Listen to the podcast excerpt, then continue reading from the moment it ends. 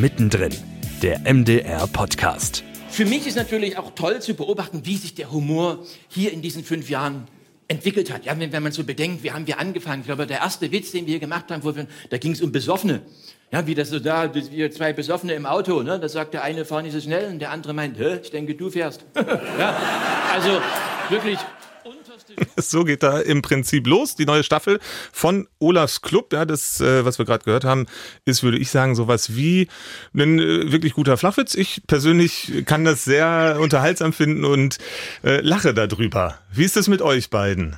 Ich habe Olaf. gerade gelacht. Stimmt, du hast gelacht. Ich lache immer wieder drüber. Ja. Du machst es oft. Da, da, da, du, dass du lachst? Denselben Witz. Ach so, ja.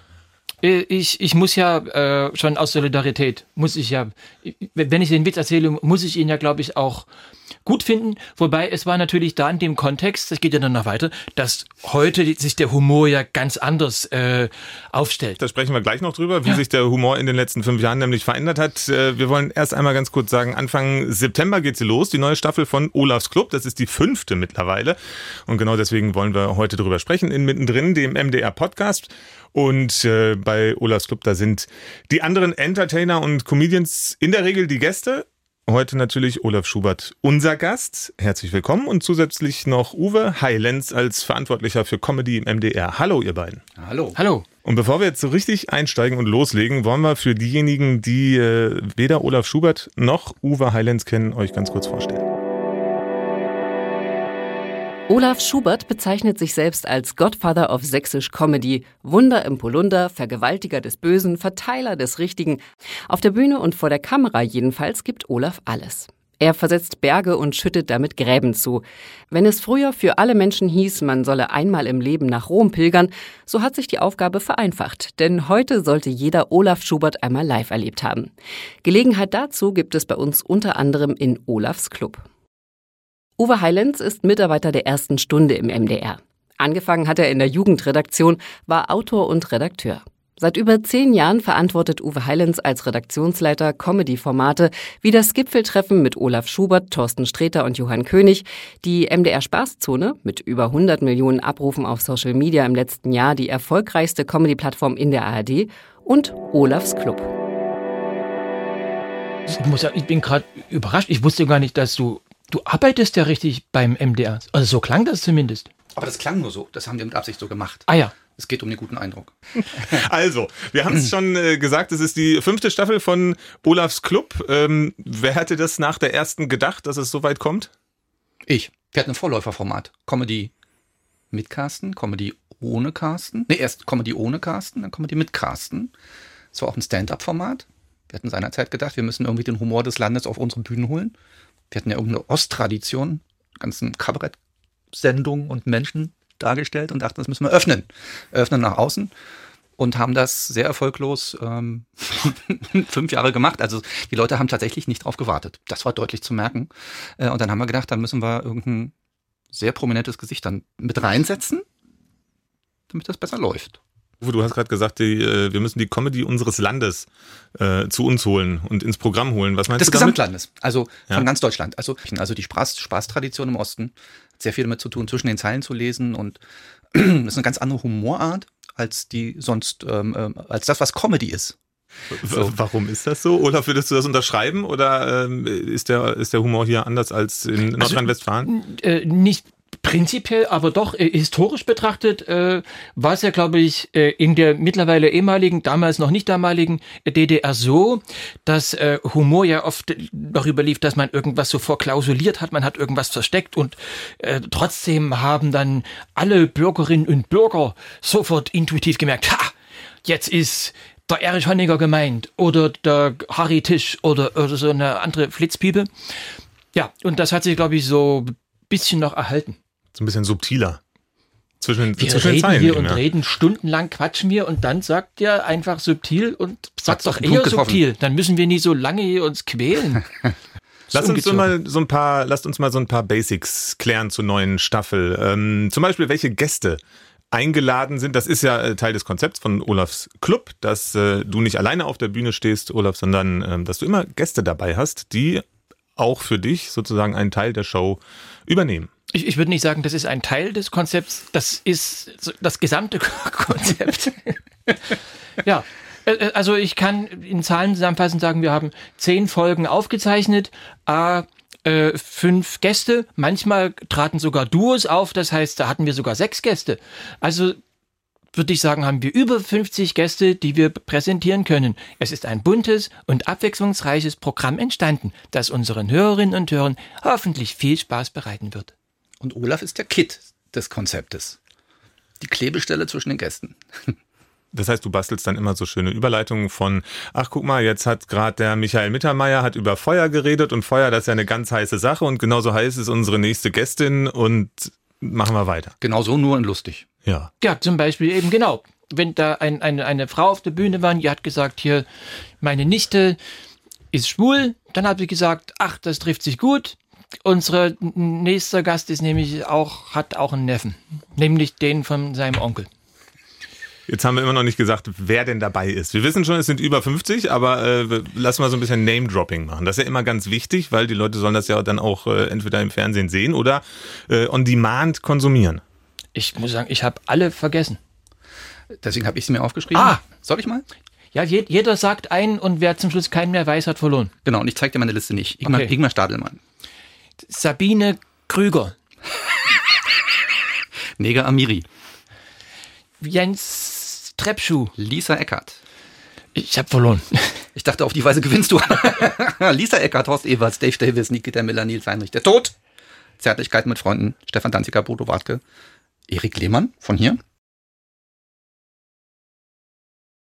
Maxi Stettenbauer, Helene Bockhorst. Maxi Schaffroth. Jan-Philipp Zimny und Michael Hatzius. Wie viel noch fehlen?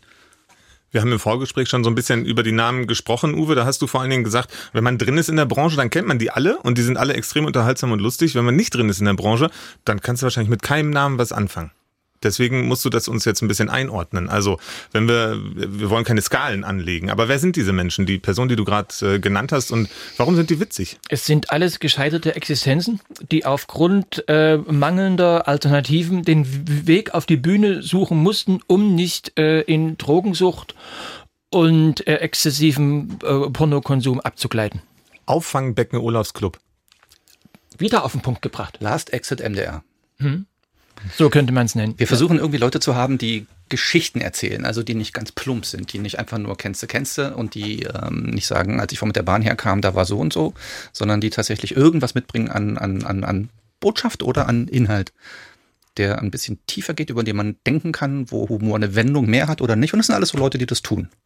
Das ist natürlich schwierig, wenn man dann so sagt, ja, hast jetzt mal ein Beispiel, weil du bist ja nicht derjenige, der das äh, auf der Bühne auch präsentiert, aber du hast ja die Produktion miterlebt. Was ist dir vielleicht äh, besonders in Erinnerung geblieben an tiefgängigem Humor, den du damit erlebt hast?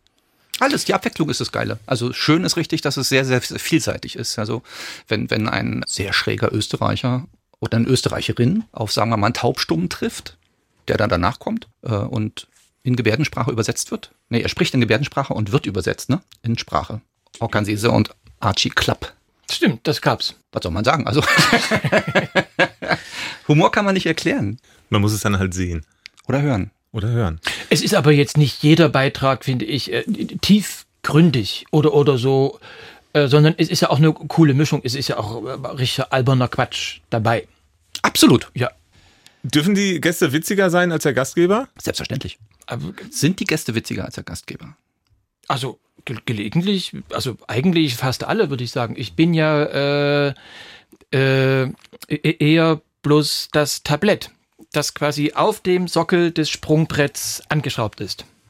Also ich bin, der sich, wäre ich ein Eimer, würde ich mich selber zum Brunnen tragen und dort drinnen wären die Gäste. Während ich mich zu Eimer. Tja, Eimer, ja. So jetzt mal vereinfacht dargestellt. Und bist du lieber Gastgeber oder bist du lieber Gast, keine Ahnung, wie bei der Heute-Show zum Beispiel? Und was sind die Unterschiede für dich in deiner Rolle? Ja, als, äh, als Gast hat man natürlich viel mehr Narrenfreiheit. Ja, man, man, man kann sich austoben, es geht einem alles nichts an. Man kommt hin, äh, haut das ganze Konzept über den Haufen und sagt, nehmt mich wie ich bin, ihr Schwachköpfe, und man rauscht wieder ab und hinterlässt im besten Fall verbrannte Erde oder gut gedüngte. als Gastgeber muss man sich natürlich mehr kümmern, ja, vorbereiten und dann äh, muss man ja auch Knabbergebäck reichen. Man muss den Leuten erklären, hier, der, das ist eine Kamera, der arbeitet hier. Habt ihr alle schon ein Hotelzimmer? Dann muss man sich um die ganzen Manager kümmern, die alle die Befürchtung haben, dass ihre Künstler gerade äh, zu kurz kommen und so. Das mache ich ja alles alleine. Ne? Uwe hat, ja. Ich habe nichts zu tun und du shuttelst die Leute auch. Ja. Und ich sitze eigentlich hinten drin, lass mich ein bisschen rumfahren, damit ich ein bisschen Bewegung bekomme auch. Ja habt ihr schon Obst gegessen? All diese Dinge. Purer Stress als Gastgeber. Ja. Höre ich daraus. Ist kein Spaß. Aber ich mache es gerne. Mir macht Spaß. Doch, es ist ein großer Spaß. Es ist für das ganze Team auch ein großer Spaß. Die schreiben sich schon am Jahresanfang ein, weil sie wissen, da ist ja Zeitraum, wo das stattfindet und alle, definitiv alle wollen dabei sein und nicht eine andere Produktion reinbekommen ähm, und sagen am Ende, schade, dass es vorbei ist und gut, dass es vorbei ist. Ich habe einen, ähm, einen Kollegen, überraschenderweise in Leipzig, der ist Kameramann und der war dabei und der hat fünf Tage lang, ähm, konnte ich das so ein bisschen aus der Ferne ähm, sehr entfernt verfolgen, weil er hat immer Bilder in seinen Status gepostet. Von, ich weiß gar nicht, während der Aufzeichnung, vielleicht auch mal davor oder danach. Und dann habe ich mich gefragt, krass, ja, hängt's einem dann nicht am Freitag endlich mal zum Hals raus? Es sind lange Tage und es ist anstrengend und es ist warm. Und ähm, das, was an Belüftung nicht da ist, wird durch die Türen nicht mehr kompensiert, die dann zugemacht werden, wenn die Aufzeichnung läuft. Das heißt, die Luft steht, ne? Es ist überhaupt nicht mehr zum Atmen vorrätig. Das Und das, anstrengend. Pu das Publikum ist auch äh, durchwachsen. Zwei Stunden da. Das ist Stunden. zwei Stunden da und es ist mal, mal so und mal so. Ein Mysterium. Wir haben nie verstanden, wie man Publikum so aussucht, dass es gleichbleibend die gleiche Laune hat. Du ja. meinst, sie verändert sich im Laufe der Aufzeichnung? Nee, das nicht, äh, von Tag zu Tag. Manchmal so, manchmal so. Ja, genau. Ne? Am, am Montag äh, kommt es zu Nutzviehabhub, in dem halt die Kuh fliegt. Am Donnerstag hingegen hat man das Gefühl, äh, man sitzt Zombies gegenüber. Und es ist nicht Zomben. minder Zomben. Rompen, wie der Pulli. Es ist nicht minder lustig am Donnerstag. Zombies und, und Zombie-Innen. Also ich habe verstanden, die Aufzeichnung dauert ungefähr zwei Stunden für so eine 45-Minuten-Sendung. Ist das richtig? Nee, für zwei 45-Minuten-Sendungen dauert es ungefähr zwei Stunden mit einer Pause von einer halben Stunde dazwischen. Okay, das heißt aber, wenn ähm, eine Folge fertig ist, da wird gar nicht mehr so viel drin herumgeschnitten und, und weggekürzt oder? Doch, eine Folge ist ungefähr, geht sich das zeitlich aus mit dem, was ich gerade gesagt habe, eine Folge ist ungefähr eine Stunde zehn Minuten oder eine Stunde fünf Minuten. 45 soll sie werden, also es muss schon ordentlich geschnitten werden was kommt dann so weg? Also sind das, wird die Begrüßung dann nochmal gemacht oder äh, zwischendurch das Klatschen oder wie wird das entschieden, was dann rausgenommen wird? Wie kann ich mir das vorstellen? Einige Künstler, also es gibt so Vorgaben, wie lang die Nummern sein sollen. So. Und wenn eine wesentlich länger ist, wird das angeglichen, der Parität wegen. So, dann, also das ist ein Grund. Aber da kann, Entschuldigung, da, da schneidet man dann einfach aus dem, äh, aus der, aus der Performance und aus dem Auftritt drei Minuten raus. Hast du doch auch gemacht mit dem Podcast so. Mhm. Das ist richtig. Das Podcast ist, der Podcast ist ja aber möglicherweise nicht so ein Gesamtkunstwerk wie ein Auftritt bei Olafs Club. Ja, aber die Nummern sind tatsächlich so gebaut, dass man Dinge rausnehmen kann. Künstler okay. kennen das. Und Künstler bauen die auch so, dass die in verschiedenen Formaten auf verschiedene Zeitfenster passen könnten. Und die sind wahnsinnig versiert in dem. Das ist unproblematisch, tatsächlich. Rekord war, äh, dass der für sechs Minuten getimte Auftritt, ich glaube, 22 Minuten ging. Von einem Amateur. Ein Amateur. Also sie meinte so, äh, ja, ich mache so ein kleines Intro, erzähl am Anfang kurz was. Da waren zehn Minuten vorbei. Und dann kam noch eine kurze Oper in, in, in mehreren Akten. Genau. geht eben auch. Muss man dann, dann doch schneiden. Also es gibt den Menschen, der schneidet, es gibt einen Redakteur und Autoren, der sich das anguckt. Äh, und im Zweifel werde ich befragt. So läuft's. Sehr gut, dann habe ich das auch endlich mal verstanden. Ja, bitte, Ole. Aber es gibt noch eine, eine andere Sendung, äh, das Gipfeltreffen. Und da sitzen wir dann zu dritt im Schnitt mit dem verantwortlichen künstlerischen Leiter, ist das richtig? Ist Absolut. das seine Funktion? Mhm. Also künstlerischer Leiter, jetzt mal so in Anführungszeichen. Man weiß es nicht genau. Mhm. Ja. Und äh, das macht doch großen Spaß, hätte ich nie gedacht. Also, weil man doch merkt, wie, äh, wie erheblich man äh, die Dinge verdichten kann. Ja, das macht wirklich Spaß. Und wenn man richtig gut schneidet, bleibt von einer äh, zweistündigen Performance eigentlich nichts übrig. Aber das ist dann sehr lustig. Aber das ist dann wirklich auf den Punkt, im wahrsten Sinne des Wortes. Das Gipfeltreffen ist ein Format, wo Johann König, Thorsten Sträter und Herr Schubert sich zusammen hinsetzen und die Fragen von wissbegierigen und hilflosen Mitmenschen beantworten, um ihnen Hilfestellung für ihr weiteres Dasein zu geben. Äh, und sie sind nicht vorbereitet. Also die Fragen kommen überraschend. Es ist ein Corona-Format und der Gedanke war, wie schafft man, dass Leute lachen, wenn kein Publikum da ist? Und der Gedanke war, die Künstler müssen selber lachen über das, was sie sagen, wechselseitig, weil sie nicht wissen, was sie sagen wollen. Und das ist das. Ähm, also ein Impro-Format, wenn man so möchte. Im Vergleich zu Olafs Club, das, da stehen die Nummern ja vorher fest, dann ist das alles klar. Du kennst die Sollbruchstellen, du weißt, wo du kürzen könntest, wenn was zu lang ist und wenn die dann mehr machen, als da stand. Und es ist mega, mega lustig, muss jemand anderes weniger kriegen und dann ist es irgendwann paritätisch nicht mehr fair. Und dann macht man das dann auch nicht. Das ist auch leichter, das kann man schön aus der Ferne kürzen. Beim Gipfeltreffen ist es ziemlich schön, zusammenzusitzen und es wirken zu lassen. Und dann ist es wie, als ob das nochmal entsteht. Ne? Also es entsteht, während ihr es tut und dann nochmal, während man schneidet. Ein sehr befriedigender Vorgang mhm. tatsächlich. Und am Ende sind dann alle hoffentlich zufrieden. Das ist ja ganz gut. Und Olaf, für dich als Gastgeber, ähm, wir haben es gerade gehört, 22 Minuten ein Auftritt, der sechs Minuten lang sein sollte. Du als Gastgeber in dem Fall, ja, ähm, versuchst du dann so Handzeichen zu geben oder so, um dazwischen zu kommen? Oder lässt du es einfach laufen, weil du weißt, ja, am Ende wird's eh gekürzt? Ja, äh, äh, also erstens äh, war die Interpretin, ich sag mal, fokussiert im Rausch, im Tunnel. Sie hätte mich sowieso nicht wahrgenommen. Und nein, das, das lief, das Publikum war ja außerdem hochgradig amüsiert. Die hätten mich ja gelüncht, wenn ich dort äh, mit der verbalen Blutgrätsche hineinkartätscht wäre. Genau, man, man kann ja schneiden.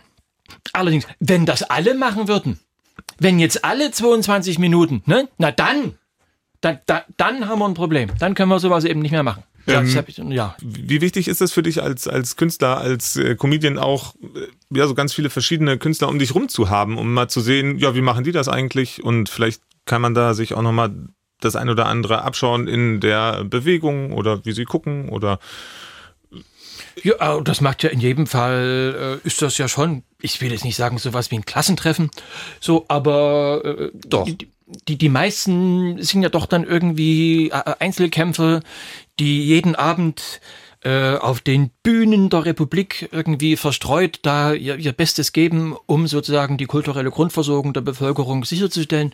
Und wenn man dann wieder mal so zusammenkommt, ist das eigentlich immer ganz gesellig und äh, dann wird noch rumgesessen, getrunken und der ganze Quatsch, der eben dazugehört, Aftershow, Orgien und so. Es geht wirklich bis, bis zum Äußersten.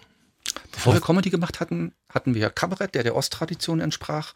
Und ähm, der Humor, dieser Humor wurde älter wie die Protagonisten dieses Humors und drohten auszusterben. So wie auch die Kabarett-Bühnenlandschaft. Die hatten auch kein Publikum mehr. Alle wurden immer. Dann haben wir beschlossen, Comedians reinzuholen und Comedy zu machen. Und die haben gesagt, was sollen wir beim MDR? Das war vor zehn Jahren so. Was gibt's keine, also ist nicht unser Verbreitungsgebiet irgendwie so. Inzwischen kommen die alle richtig gerne, sind nahezu am liebsten bei genau dieser Sendung. Das hört man inzwischen über Kanäle von anderen äh, Produktionen. Einerseits, weil es wirklich wie ein Klassentreffen ist, also die Leute, die kommen, ähm, haben eine schöne hohe Dichte des sich Besprechens und des Miteinanderseins. Und dann trotz des Unfugs, der mittendrin ist, gibt es doch eine Inhaltstiefe, die die mögen. Die mögen irgendwie, dass es äh, auch an der Produktion nicht Larifari ist, sondern sehr ernst gemeint und sehr ähm, ähm liebevoll gemacht. Mhm. Und, und man, man, muss dazu sagen, äh, äh, da muss, ja dem, muss man ja dem MDR zugutehalten, so viele Comedy-Mix, äh, gibt's ja gar nicht mehr. Jetzt so im, im öffentlichen Fernsehen oder in dem privaten Fernsehen so. Das war der Plan, uns irgendeine so Art Credibility ja. zu besorgen als MDR, dass wir ähm, auch ein bisschen cool sein können in die Szene rein so und das hat geklappt bis jetzt. Comedy-Kompetenz Mitteldeutscher Rundfunk. Das ist, glaube ich, auch was, was man nicht auf unserer Fahne steht. Hm? Klingt ja eigentlich ganz gut und ihr habt es hervorragend geschafft, meine Frage überhaupt nicht zu beantworten. Das habt ihr gut gemacht. Deswegen stelle ich dir einfach nochmal. Ähm, Olaf, wenn ihr hm? so ein Klassentreffen habt, wo alle nun mal zusammenkommen, all diese Einzelkämpfer, die haben ja auch äh, mitunter einzelne Stärken und ganz unterschiedliche Stärken. Ähm, kann man ja. da auch mal hingucken und sagen, ach guck mal, da habe ich ja noch gar nicht gedacht. Genau, also man, man guckt sich auch, äh, also natürlich jetzt nicht alle, weil ich, ich muss mich ja immer wieder vorbereiten auf den nächsten Gast. Aber dann, oder bei der Probe so, guckt man sich das an und dann sieht man, ah, der macht das so und dann merke ich mir das und sage, so machst du es auf keinen Fall. Ist so. Und was sehen die anderen bei dir, was sie auf keinen Fall machen würden? Äh, ich glaube, Frisur, Kleidung, äh, Gedankengänge, Aussprache und äh, Körperhaltung. Aber den Rest, ansonsten wäre ich total eins zu eins imitiert. Absolut. Ich hätte auch Frisur ja. gesagt als einziges nahezu. Hat er ja, gesagt, die, hab, die wollen ja wirklich, also habe ich schon, das, ich glaube, das setzt sich durch. Halbes volles Haar ist doch ja. durchaus eine Sache. Ja. Ist doch ein Ding. Ich träume davon. Hm? auch wenn du die wachsen lässt. Naja, dann sieht es so aus, genau. Ja, du hast noch viel mehr. Was dichteres Haar. Du musst dich nur trauen. Es wächst nach innen. Hm? Da ist sonst nichts. Zehn neue Folgen gibt's, jede ist 45 Minuten lang. Jetzt, äh, ihr werdet sagen, ach, das kann man so nicht beantworten, aber ich will es trotzdem wissen. Was ist die beste Pointe? Ich glaube, wir haben sie gehört vorhin. Ich. die, erste, ja, die erste war Das heißt, das heißt, nach der ersten Folge und Minute äh, zweieinhalb können wir wieder ausmachen, oder? Genau, also wir haben sozusagen mit dem absoluten äh, High Point begonnen und dann gibt es ein ganz langsam, aber stetig abfallendes Plateau. Aber jetzt, wo alle das wissen, werden wir die Folge als letzte senden, sodass es dann doch wieder überraschend kommt. Ja. Nein, ich glaube, äh, ein Witz blieb mir haften und zwar von Stefan Danziger. Hast du den nicht auf, auf der Liste gehabt? Ja, hier. Genau. Dresden geboren? Ja, in, Berlin. Dresden geboren. Und er meinte, er war irgendwie bei einer Demo äh, letzte Generation, jetzt mal bloß inhaltlich zusammengefasst, und eine der demonstrierenden Demonstrantinnen war schwanger. Und da hat er so gesagt, aha, das stimmt doch gar nicht mit letzter Generation. Das äh, fand ich, äh, das fand ich nicht nur erheiternd, sondern hat ja auch eine gewisse inhaltliche Tiefe. Ja, das ist ja, Mein Reden. ja. Schön. Ähm, dann haben wir auch gehört, be- wobei ich weiß nicht, ob wir es gehört Doch, Humor hat sich verändert. Humor hat sich verändert, seit ihr die erste Staffel gemacht habt. Nicht nur diesen Witz mit den beiden betrunkenen Autofahrern machen wir nicht mehr, sondern stattdessen. Äh, stattdessen haben wir uns äh, äh, vor allem eben auch junge Künstler eingeladen, die ja sch- schon aufgrund ihrer äh, fehlenden Erfahrung ja neue Inhalte und neue Humorhorizonte und äh, Gag-Perspektiven mitbringen. Geil, oder? Hervorragend. Ganz ausgezeichnet. Das hat ChatGPT geschrieben, da bin ich mir ziemlich sicher. In Echtzeit. In Echtzeit, ja. Das ist ein Avatar. So ist das. Ähm, Ich glaube, aber was, was ich ja wirklich feststelle, auch an, an Kindern und so, äh, irgendwie, klar, kommt immer irgendwie neuer Humor, pipapo, aber äh, dann kommt eine, eine neue Generation und die entdecken den Humor von vor 30 Jahren wieder neu, dass jetzt eben Leute die, die alten Witze wieder erzählen. Und das funktioniert so. Die, die, Otto ist genauso bekannt wie, wie früher und äh, äh, irgendjemand kommt und erzählt wieder Fips Asmussen-Witze, aber jetzt eben nicht mit, mit so einer Schiebermütze, sondern eben mit einem falsch rum aufgesetzten Basecap und sofort ist das irgendwie hip. Renaissance, Renaissance. Das Witzprinzip bleibt, ne? Ähm, aber die Funktion des Ganzen in der Gesellschaft, die ändert sich gerade. Insofern, dass, dass, dass man genauer hinschaut und, und Worte anfängt zu wägen und dass man, dass man die Dinge ähm, auf die Spitze treibt, die gar nicht mal so gemeint waren. So, so Sachen ändern sich. Also das Prinzip des Humors ist doch mal einen Schritt beiseite zu treten, neu auf die Situation zu gucken und den unerwarteten Fakt zu benennen. Das ist das Lustige. So. Und wenn du das machst, dann machst du das völlig unabhängig von irgendwelchen Intentionen. Du nimmst dir das Unerwartetste raus und das ist das Lustigste. Äh, und das wird häufig jetzt das am wenigsten Sagbare. Es ist die fünfte Staffel, das haben wir nun mehrfach ähm, manifestiert. Das heißt, auch die ersten vier waren wahrscheinlich durchaus erfolgreich, Uwe. Und jetzt kommen wir mal so ein bisschen zu diesen Zahlen. Ähm, kann man das oder wie drückt sich das denn in so Zahlen aus, wenn eine, ein Format wie Olafs Club erfolgreich ist? Äh, Comedy linear, das heißt im Fernsehen, hat eine Limitierung. Das hört bei 5, 6, 7 Prozent ungefähr. Okay, nicht am Donnerstag in der ARD, über 10 Prozent, Dieter Nur, so. Einschaltquote bundesweit. Äh, das Gipfeltreffen, auch mit Herrn Schubert, äh, auch in der ARD, in der zweiten Achse dann am Donnerstag um 23, 30, 20, weiß es gar nicht. Ähm, hat so Kurz vor zwölf. 8 bis 10 Prozent. Das ist auch gut, bis sehr gut. ähm, bei uns im MDR ist die Zuschauerstruktur eine andere. Also wir haben, wenn wir 6 bis 7 Prozent haben am Samstag 22, 30, und das haben wir, sind wir richtig gut. Aber wir haben von Anfang an gemerkt, als wir das gemacht haben, die Leute haben null darauf gewartet, dass wir das machen im Fernsehen. Also äh, unsere Erfahrung der letzten zehn Jahre war, überall, wo Comedy reinkommt, ist es eine Fehlstelle im Programmfluss. Äh, wollen wir es nicht woanders senden? Nee, da, ja, oh, hier stört es auch so ein bisschen. Äh, packen wir es mal dahin. Und aus dieser Not heraus sind wir relativ frühzeitig dahin geflüchtet, wo wir Leute vermuten, die das mögen. Und die sind alle im Netz. Und damit haben wir sehr früh angefangen und das bringt uns zu dem, was die Spaßzone ist, äh, die wir mit genau dem füttern, mit äh, den ganzen Sendungen, mit kleinen Ausschnitten. Spaßzone ist eine Vereinigung aus äh, äh, der Bespielung der Drittplattformen. YouTube, Instagram, äh, Facebook. Und da sind die Abrufzahlen äh, deutlich besser als im Rest des MDRs? Inzwischen absolut. Also wir hatten auf YouTube im letzten Jahr 100 Millionen Abrufe. 100 mit all diesen kleinen Klicks. Wir haben, Groß. ich habe es aufgeschrieben, ja wirklich viel. Wir haben 250.000 Abos und es ist der ähm, erfolgreichste Comedy-Kanal der ARD. Und das ist wirklich sehr herausragend im Vergleich zu dem, was linear stattfindet. Aber das hat wirklich mit den Zuschauerbeschreibungen zu tun. Und als der MDR angefangen hat, irgendwie so neue Zielgruppen zu erschließen, waren wir aus Versehen schon da. Man kann jetzt nicht sagen, dass, dass, Dann müssen wir das dass, halt wir, stoppen. dass wir genau so, weil wir uns dahin begeben hatten, wo Leute das gucken wollen. Das ist eigentlich ein logischer und in sich sehr, wie sagt man, stimmiger Prozess gewesen. Und ähm, weil wir damit sehr früh angefangen haben, ist es jetzt so erfolgreich.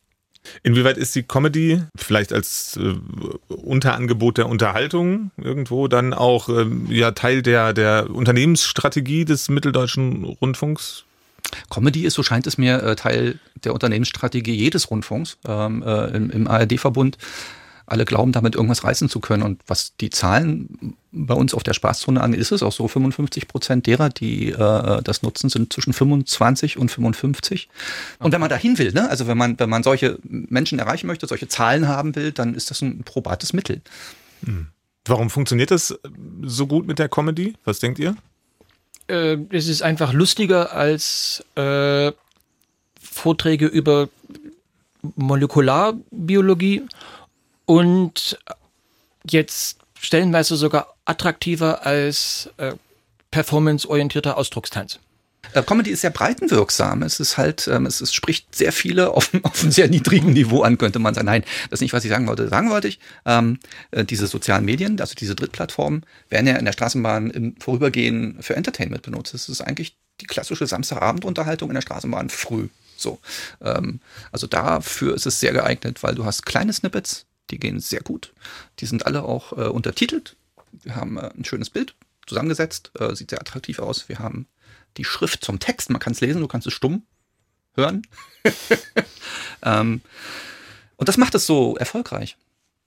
Das- Podcast, wenn du, wenn du das willst, musst du dich drauf einlassen. Ne? Dann hast du, dann musst du dich hinsetzen, brauchst Zeit, musst mitdenken. Und das kannst du jederzeit zwischendurch in kleinen Abschnitten äh, konsumieren.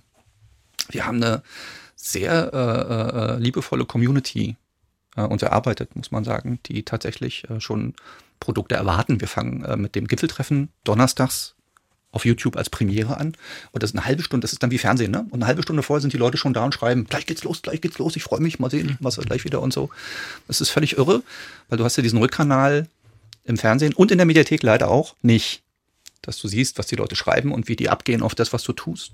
Äh, Und dann kannst du sehr genau darauf reagieren und ähm, das machen wir und geben uns Mühe, deswegen ist es so erfolgreich. Das für den äh, MDR ist es ein Riesenprozess, allerdings nicht nur für den MDR, sondern für alle öffentlich-rechtlichen Rundfunkanstalten, sich von diesem Linearen zu trennen und so sich langsam ins äh, On-Demand und Digitale zu entwickeln. Und wir haben gerade gehört von Uwe, die ganzen Snippets, die äh, Unterhaltungsschnipsel, die werden immer kürzer. Was bedeutet das für dich als Künstler, Olaf? Das heißt, du musst dein Programm auch so ein bisschen umstellen und äh, kürzere Witze machen, die dann nicht mehr so viele Geschichten und äh, tiefgehende Themen behandeln. Naja, hm, scheinbar. Nein, äh, ja, ich Oder ist es für dich völlig äh, unerheblich, ob ich du glaube, auf einer Bühne äh, stehst ich glaube im Fernsehen? automatisch ist das schon zu beobachten, dass sich das alles irgendwie beschleunigt, das ganze Leben und dass man dem auf der Bühne irgendwie auch schon Rechnung trägt. Aber ich, ja, solange live man im Wesentlichen sein, sein Ding so machen kann, äh, wie man das selber will, haut das schon hin. Aber ich glaube, tendenziell, ja, wenn die ganze Welt schneller wird und sich schneller dreht, dann rotiert auch die, die Poonken-Zentrifuge rascher. Ja, Es ist schön, wenn du schneller wirst, aber im Großen und Ganzen finde ich immer, der Künstler muss sich, sollte sich darüber im besten Fall keine Gedanken machen. Das ist ja unser Job, das dann äh, zu, wie sagt man, konfektionieren, also zu schneiden. Wir kriegen, also dann ne, mit Fingerfertigkeit genau ein kleines Schnippchen rauszukriegen aus dem, was du lange dahin sülzt, das trotzdem funktioniert. Und das lange Sülze funktioniert aber auch. Und was man aber auch merkt, ist gerade bei ganz vielen jungen äh, so Comedians, dass die, ob nun bewusst oder die, dass die ganz langsam so ihre, ihre Darbietung zelebrieren. Ne? Da war doch der eine aus Hamburg da, so, naja, und dann, vielleicht ist, ne, es geht doch alles immer irgendwie, äh, zu jeder Bewegung gibt es eine Gegenbewegung. Und wer weiß, vielleicht ist es en vogue in, in drei Jahren, dass man die Witze als Serie erzählt. Ja, in, in jeder Folge drei Wörter. Wir hatten, wir hatten den jetzt in diesem Jahr leider nicht dabei, Christoph Fritz, gerade mein mhm. Lieblingscomedian, der Österreicher. Der erzählt seine Pointen auch in unendlicher Langsamkeit und äh, breitet sie in nahezu aufreizende, das macht es so geil hm. auf der anderen Seite. So, ich glaube, wir haben alles besprochen, was ich hier mir aufgeschrieben habe. Ja. Am 2. September geht's los mit der linearen Ausstrahlung äh, der neuen Staffel von Olafs Club. Die fünfte ist es. Alles, was es dazu zu wissen gab, haben wir jetzt besprochen oder auch nicht besprochen. Wann geht's weiter mit der digitalen äh, Veröffentlichung? Ähm, auch direkt zeitgleich. Und das, das, das äh, Schöne in diesem Jahr, also beim fünften Mal, ist, dass wir in der Mediathek alle Folgen von Anfang an vor der Erstausstrahlung auf einen Haufen veröffentlichen. Also wir werden zehn Folgen in der Mediathek stehen haben. Von Beginn an. Am 2. September, also wir fassen das nochmal zusammen. Am 2. September geht's linear los mit der neuen Staffel von Olafs Club. Und alle zehn Folgen gibt's aber zum Sendestart im Fernsehen auch schon in der ARD Mediathek zu sehen. So sieht's aus. Vielen Dank für eure Zeit und ja, irgendwie auch den Input. Ja, gehört ja dazu. Mittendrin, der MDR-Podcast, ist eine Produktion der Hauptabteilung Kommunikation des Mitteldeutschen Rundfunks.